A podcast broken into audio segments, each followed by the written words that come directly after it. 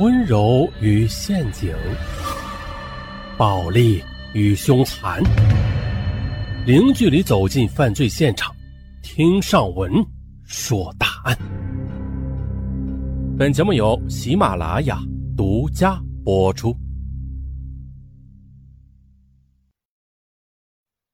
孙英杰是一个拥有硕士学位的北京某大集团的高级管理人员。而就是因为在网上认识十多天的女友向他提出分手，啊，分手就分手吧。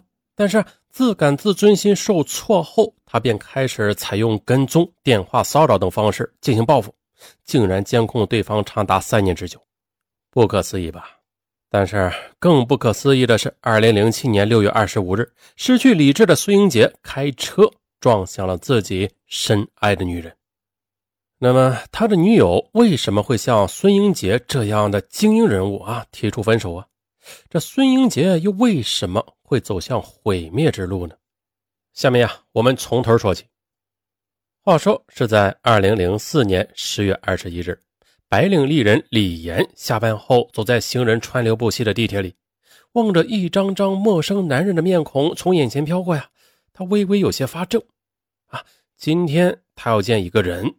一个在网上应征的男人，他不仅有些紧张，同时站在地铁的车厢里，母亲催嫁的话语又萦绕在李岩的耳边。李岩有着一份体面的好工作和很高的收入，但是让母亲唯一担心的就是这个宝贝女儿啊，至今是仍然孤身一人。母亲对此没少操心呢，到处托人介绍。李岩也和几个条件相当好的男子处过一段时间，但是啊都没有成功。这眼看女儿马上三十四岁了，母亲更是急得火烧眉毛，那使劲的催促李岩快点想办法解决。啊，李岩这边，虽然李岩也很想渴望一份美好的爱情啊，但是啊，他并不像母亲那样心急。他相信自己生命的另一半早已经存在了，只是啊，他还没有遇到呢。他更愿意按照自己的生活轨迹走下去，也许他的真命天子就在下一站等候着。但是呢，这母亲没完没了的唠叨让李岩难以忍受。终于的，在一周之前，他听了母亲一顿催促加唠叨之后，李岩躲进自己的房间里，他趴在了电脑桌上，郁闷的乱舞着鼠标。这时，一个交友网站的广告啪弹了出来。上文你正吹牛啊，广告弹的时候啊，还有啪啊，对，是没有啊，但是这啪，你看，它不是有画面感吗？啊。啪的一声弹了出来，啊！李岩突然心里一动啊，为什么不到网上去试试呢？但是转念一想啊，李岩又犹豫了。这网络啊太虚幻了，真真假假的难以识别。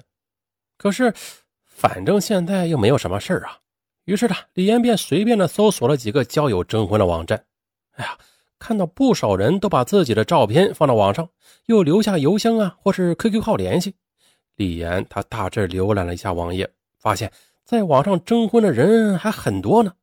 李岩不仅有点心痒了，他想了想，觉得可以不放照片，就留个假名，试试反响如何啊？说不定还能碰上个合适的人选呢。于是李岩便选了一个人气、口碑都不错的征婚交友网站，将自己的年龄啊、工作性质、择偶条件和联系方式都公布在了网站上。一开始的李岩，他原以为自己没有放照片，应该不会有多少人应征的。事后啊，他也没有把这事儿放在心上。直到前几天，他登录邮箱时，惊讶的发现了，居然有几十封的应征信。李岩不仅暗暗惊叹这网络的效率，只见呢，不少人还一并的附上了自己的照片。其中有一个相貌斯文的男人，给李岩留下了不错的印象。他仔细看了看这个男子的邮件。落款是孙英杰，李岩觉得很有趣啊，便抱着试试看的想法给孙英杰回了一封信。可没想到，这个孙英杰很实在，第二封信就将自己的祖宗八代都给交代了，还附上了身份证的照片。啊，李岩见他如此坦诚，心里对他的印象不由得又加了几分，于是呢，便留下了自己的 QQ 号。接下来啊。孙英杰的出现给李岩平淡而枯燥的生活增添了一抹亮色，甚至是一种牵挂。啊，两人在网上只要一碰面呢，就会聊上几个小时。孙英杰告诉李岩，他是2002年从北京大学研究生毕业之后应聘到某大集团的信息部，后来又因为表现出色，很快升迁主管，月薪过万。因为性格比较内向啊，交际圈子小，所以啊，直到三十三岁了还没有找到女朋友呢。而且孙英杰说了，自己一直是忙于学习和工作，感情上是白纸一张的。家里啊也是催个没完没了的。那自己相亲也是奔着结婚去的，绝对不会游戏人生。嗯，不错。李岩对孙英杰的条件比较满意啊。虽然孙英杰说自己性格比较内向，不爱交际啊。但是李岩反而认为这是他老实可靠的表现，而且孙英杰也不像网上一般男人那样肤浅啊，一个劲儿的打听身高啊、体重啊、年龄啊，这让李岩的心里向他倾斜了不少。十月二十日晚，两个相见恨晚的年轻男女就这样交换了电话号码，之后两人又不约而同的提出了见面。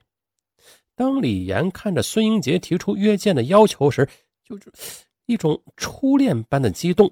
顿时袭来，两人约定了十月二十一日在西单一家咖啡厅见面。当端庄大方的李岩出现在孙英杰的面前时，孙英杰只觉得眼前一亮。李岩比他想象中是更漂亮、更有气质。孙英杰他不由得暗自庆幸：“哎呀，这太好运了啊！”李岩呢，同样的被孙英杰火辣辣的眼神盯着，有些不好意思了。啊，连忙说：“你。”你不请我坐下吗？啊啊！对对，孙英杰赶紧站起来，殷勤的替李岩拉开椅子，请他坐下。直到半夜啊，咖啡馆都要打烊了，可是这两个彼此心仪的人啊啊，仍然是舍不得分开。这杯中的卡布奇诺是一续的再续，嗯，我猜呀，可能是第二杯半价。这柔情如牛奶一样渗入可可豆的香气里，紧紧的缠绕在一起。这一次的见面，让李岩开始憧憬着自己美好的未来了。他对孙英杰的印象很好，如果不出意外的话，他考虑和孙英杰谈婚论嫁了。于是呢，李岩便把孙英杰的情况告诉了母亲。母亲很高兴啊，认为对方人品好、素质高，又是有钱的钻石王老五，便嘱咐他一定要抓住机会，好好的谈恋爱。嗯，加油啊！再击个掌。嗯，我看好你。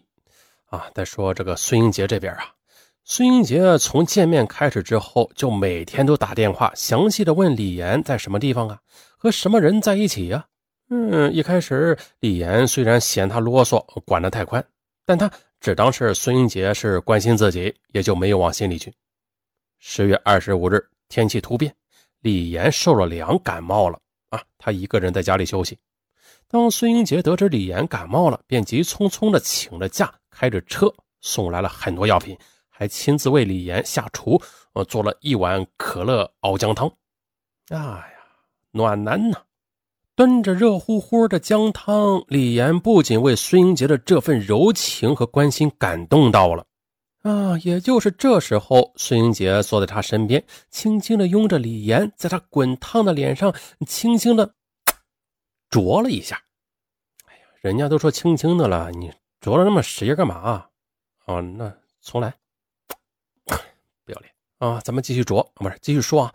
轻轻的啄了一下之后啊，这李岩的脸腾的一下红了，两人的激情，哎呀，就这样被点燃了。他把李岩按倒在床上，狂吻起来。这两个人面对迟来的爱情，便应了一句古诗啊：是金风玉露一相逢，便胜却人间无数啊！妙哉妙哉呀！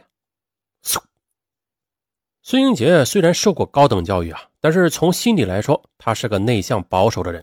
只要是他认定的事儿，就是九头牛也拉不回他。于是孙英杰便认为，既然和李岩有了亲密的接触，那李岩这辈子就是自己的人了。他和李岩的事情啊，也就是铁板上钉钉了。感情上，他对李岩也是越来越依赖，所以呢，他对李岩的保护欲也就逐渐的升级了。孙英杰把李岩看的是越来越紧了，隔几个小时啊，就给李岩打电话查岗。二零零四年十月二十六日中午，李岩正和几个同事一起在外边吃饭呢，手机响了。李岩一看，哎呀，又是孙英杰，他不仅有些气恼，因为在一个小时之前啊，这孙英杰刚刚给他打过一个电话，现在呢，手机又响了。李岩他确实有点烦。哎呀，刚开始的时候啊，李岩觉得孙英杰过问自己的私生活，那是对自己的关心和爱。但是随着时间的推移，那这种超乎寻常的关心已经变成跟踪和盘问了，那是越来越让李岩感到不舒服。但是啊，李岩他一直默默的忍受着。